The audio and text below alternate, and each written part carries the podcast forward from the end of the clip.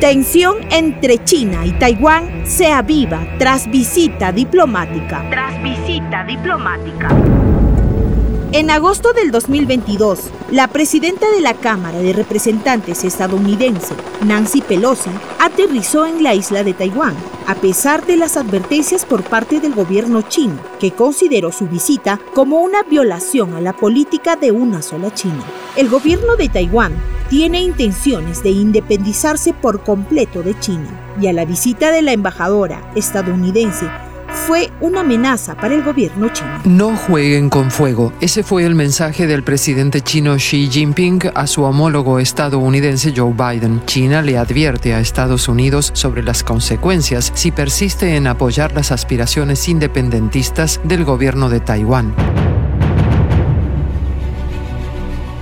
En su visita, Pelosi dejó en claro de manera inequívoca que Estados Unidos no abandonará a Taiwán en su lucha por defender su soberanía, declaraciones que generaron represalias por parte de China, que desplegó maniobras militares alrededor del territorio taiwanés, causando incertidumbre en el mundo ante la posible amenaza de una nueva guerra.